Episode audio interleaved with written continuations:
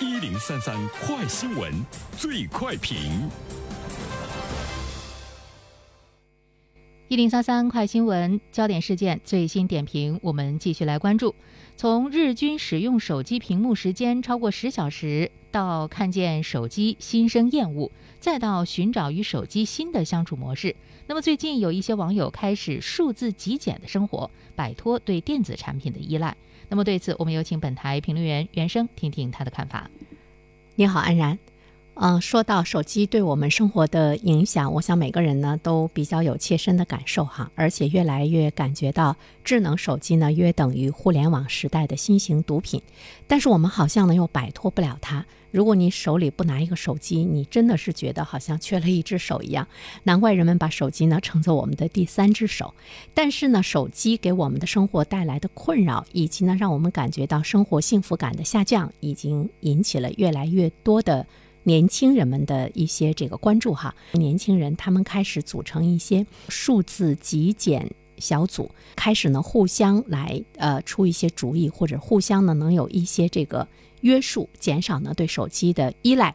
所以呢，这个豆瓣上呢，我们能够发现数字极简主义者、数字极简生活等这样的呃小组，主要是以年轻的职员，比如说在读大学生为主，希望建立起一些规则。节制的使用手机，减少过量的信息带来的干扰，拯救自己的注意力，更加专注于呢当下的生活。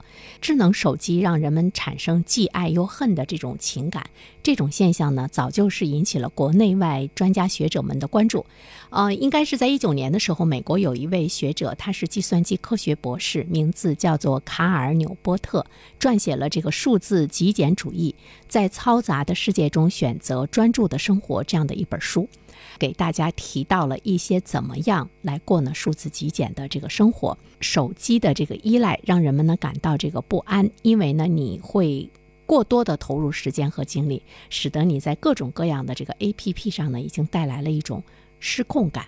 所以呢，这个卡尔纽波特呢，他有一句话说的特别好，他说：“除去杂草，最好的方式呢是种上麦子。”我们每一个现代人都要。重新去检视自己认为最有意义的事物是什么，合理的来利用呢科技产品，省下时间，集中精力向你的人生目标去迈进。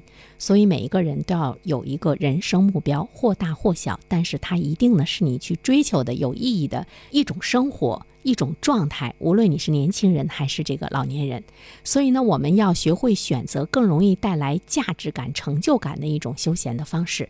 比如说，你在家里玩了一天的手机，看似整个过程好像很轻松，其实呢，结束了玩耍、依赖、观看、收听之后，你可能觉得特别的空虚哈，它能让你感觉到无所事事。所以呢，对于这个社交信息，我们要有一个可选择时间段来进行批量的处理。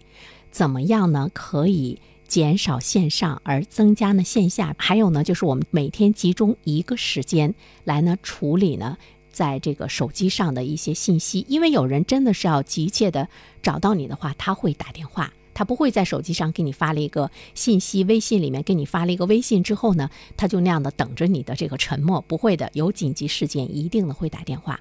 包括朋友圈里的这个信息，你是不是也可以在一天集中一个时间，那么迅速的呢去进行的这个浏览，而不是每天每隔五分钟、每隔十分钟你都去看一遍。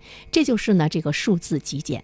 另外一方面的话呢，我们怎么样呢去定期的退出无关紧要的微信群，取消关注并不完全感兴趣。的公众号改为阅读纸质的书籍。另外的话，周末的时候，我们是不是可以要让我们的生活恢复到以前的状态？比如说，你要强制自己出门去约好友，去爬山，去跑步，去骑行，交流了感情，其实呢也放松了这个身心，比在家里葛优躺，呃刷短视频更充实快乐，也不回家去看父母了。